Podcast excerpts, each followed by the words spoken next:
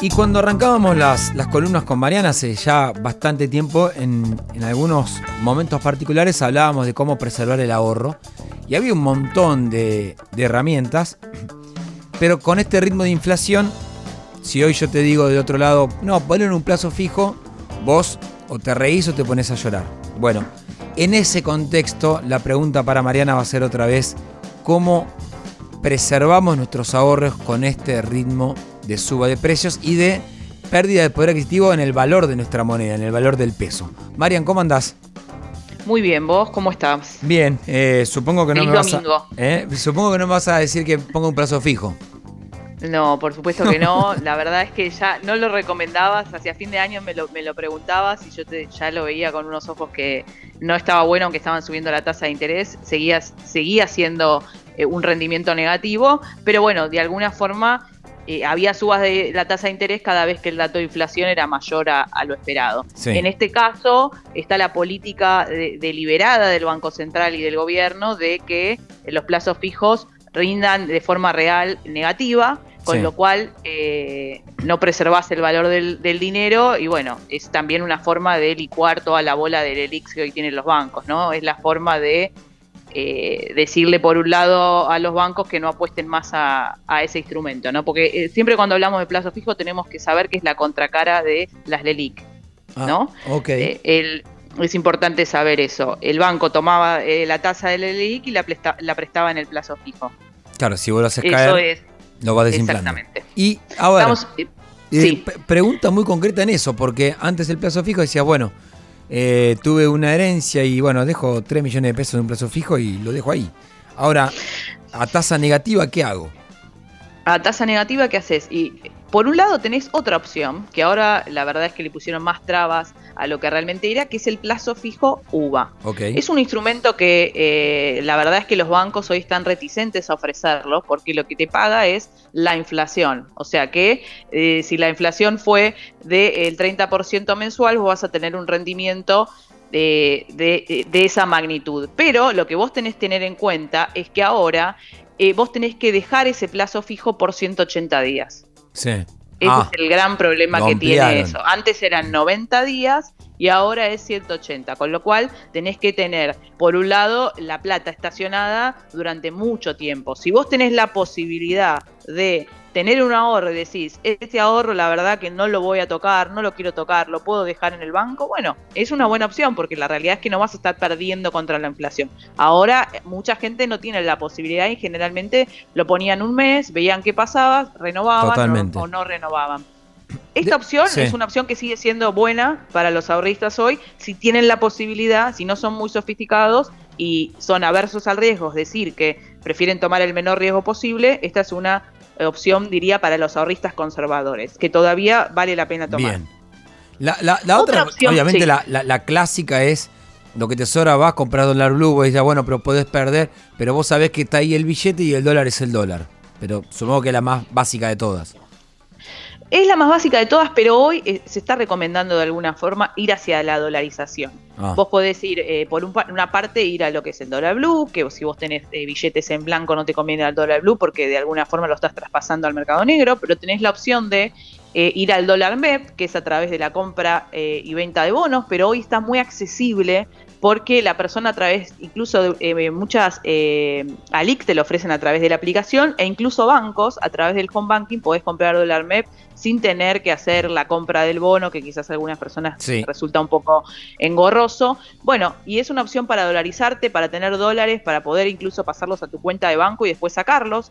Es una buena opción teniendo en cuenta también que la mira está puesta en lo que es el tipo de cambio oficial, la brecha aumentó en estos últimos, en estas últimas, en esta última semana, con lo cual hay perspectivas de que el tipo de cambio no se, el tipo de cambio, lo que sería los financieros y el blue, no se queden quieto Claro. y que incluso el dólar oficial tenga que volver a subir. Con lo cual, hoy los analistas y los economistas y las sociedades de bolsa lo que te recomiendan es ir hacia alguna forma de dolarización.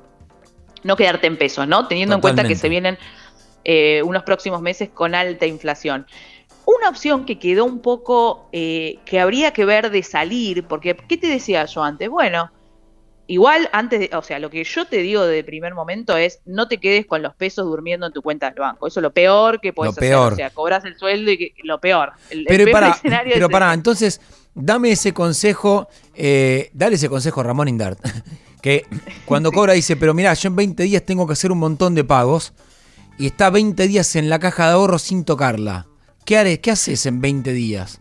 Bueno, de mínima lo que yo te digo es pasátelo a una cuenta remunerada. ¿Qué es eso? Eh, eh, muchas aplicaciones, fintech eh, o incluso bancos te ofrecen la posibilidad de remunerar el saldo que vos tenés. Entonces, en vez de que te dé cero, hoy, por ejemplo, como ha bajado la tasa de los plazos fijos, lo que ha pasado es que hoy el rendimiento de las cuentas remuneradas bajó. Claro. Porque ellos lo que hacen es invertir en una serie de instrumentos que son a muy, muy corto plazo. Entonces, eh, te dan, por ejemplo, una TNA de 82%, un poquito más, depende de la aplicación. Hoy, hay, por ejemplo, tenés alguna, algunas fintech que te dan hasta 100%, 100 de TNA. Eh, después, si querés, nos metemos cuál te da más, o sea, eso ya es más, más meterte en cada una. A ver, no, pero, pará, me interesa eh, porque esto es una, realmente es un consejo para el ahorrista. Dame tu, top 3 de, de aplicaciones que vos decís, mira, estas están rindiendo bien. Bueno, eh, la, que está rindiendo mejor hoy es Naranja X, lo que tiene es un tope de 200 mil pesos que vos podés poner a remunerar, pero eh, te da un 100% de TNA. Ok. Entonces es una de las mejores. Después tenés también Prex, que tiene un buen rendimiento, es menor a lo que es Naranja X, y después, después ya de las más conocidas tenés, eh, bueno, Mercado Pago, que también te da un rendimiento de TNA, depende del día, ¿no? Porque te lo va variando, pero hoy me fijé y era el 82% de TNA. Claro. Eh, porque ellos invierten en un fideicomiso, así te, te, remuneran la cuenta. Claro. Entonces, esas tres hoy va variando, pero hace dos meses ya que se mantiene Naranja X en, en lo que es el podio. Por otro lado, eh, otra opción que vos podés hacer, si sos un inversor que te animás un poquito más, es irte, por ejemplo, a comprar lo que son eh, ONs corporativas o incluso otra opción que es un poco menos sofisticada y que hoy los ahorristas están yendo es el CDR. ¿Qué es el CDR? Es la posibilidad de invertir en acciones de Estados Unidos a través del mercado local. Compras una pequeña porción, es un certificado de depósito de una acción de afuera. Y lo que tienen los CDR es que siguen la cotización, la variación, por ejemplo, podés comprar eh, de Coca-Cola, de, compañías de, primer nivel de afuera, y eh, de alguna forma tenés lo que sucede en el mercado bursátil de afuera, pero además ajustan por CCL, con lo cual estás cubierto de las variaciones del tipo de cambio y ah. además tenés ese plus. Es una muy buena herramienta y también hoy eh, más allá de que la Salix hoy lo puedes eh, adquirir a través de la Salix, también muchas aplicaciones te dan la posibilidad de hacerlo a través de tu teléfono, metiéndote incluso más allá de la fintech, hoy tenés Salix que te ofrecen eh, aplicaciones a través de la cual hacer tus adquisiciones y lo compras, lo vendés, haces todo a través del teléfono. La verdad que está eh, si, alguna, de estos instrumentos te interesa más, nos metemos también en alguna, en alguna edición posterior en la cual explicamos bien cuáles te convienen, cuáles son los que tienen mejores perspectivas. Eh, la verdad que es un instrumento que está bueno y que hoy está subiendo mucho porque, eh, como te digo, hoy la gente que hace con sus ahorros no sabe qué hacer. Bueno, los CDR se han vuelto a ser una de las opciones preferidas. No, para, entonces, para, porque está bueno eso. Para el domingo que viene, así de paso enganchamos al querido oyente de Radio con vos. El domingo que viene nos metemos, si te parece, ya en desandar todos esos instrumentos en el paso a paso. Eh, dale. Dale, sí, está buenísimo. Claro, yo estoy viendo, eh, yo uso Mercado Pago, claro, dice eh, interés del 84%. Bueno, claro, te digo, eso iba variando, yo me había fijado más temprano y estaba en el 82, 84. Bueno, la TNA, por ejemplo, lo que te decía, en algunos lo puedes conseguir de 100%, todo por debajo de lo que es el la TNA del plazo fijo. Pero bueno, esta, vos me decías, bueno, yo cobro el primero y tengo un vencimiento de la tarjeta al 10 y ponerlo en alguna forma a remunerar, que te dé cierto interés y con eso quizás te pagás, no sé. Eh, Sí, el cable. un almuerzo, no sé, el cable, lo que sea. O sea, la realidad es esa. O sea, hoy lo peor que puedes hacer es quedarte eh, con tus pesos en la cuenta sin hacer nada.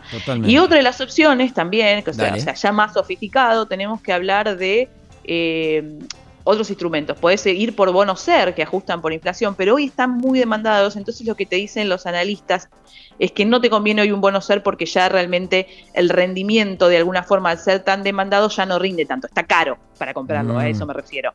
Entonces, por ejemplo, hoy está tomando bastante eh, preponderancia, lo que te recomiendan los analistas es bonos, bonos dólar link, que ajustan a través de lo que es la devaluación oficial, o sea que si eventualmente, viste que hoy el, gobierno estableció una banda de evaluación del 2% mensual. Sí.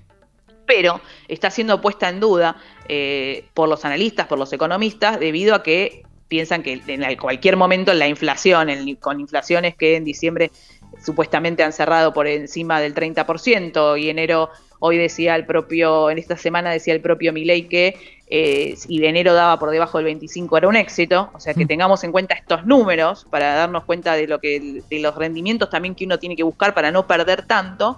Bueno, eh, hay que estar atentos a eh, ver qué es lo que puede pasar con el dólar, porque lo que dicen los analistas es que en cualquier momento queda atrasado. ¿Entendés? Esta evaluación fuerte que se hizo, la inflación se la come, de alguna forma. Bueno, Marian, si te parece, domingo que viene desandamos esos, esos caminos que todavía faltan para entender un poquito los resortes para frenar, eh, para contener en realidad nuestros ahorros de la inflación. ¿Te parece? Dale, nos metemos con eso. Redes sociales, ¿dónde te pueden seguir?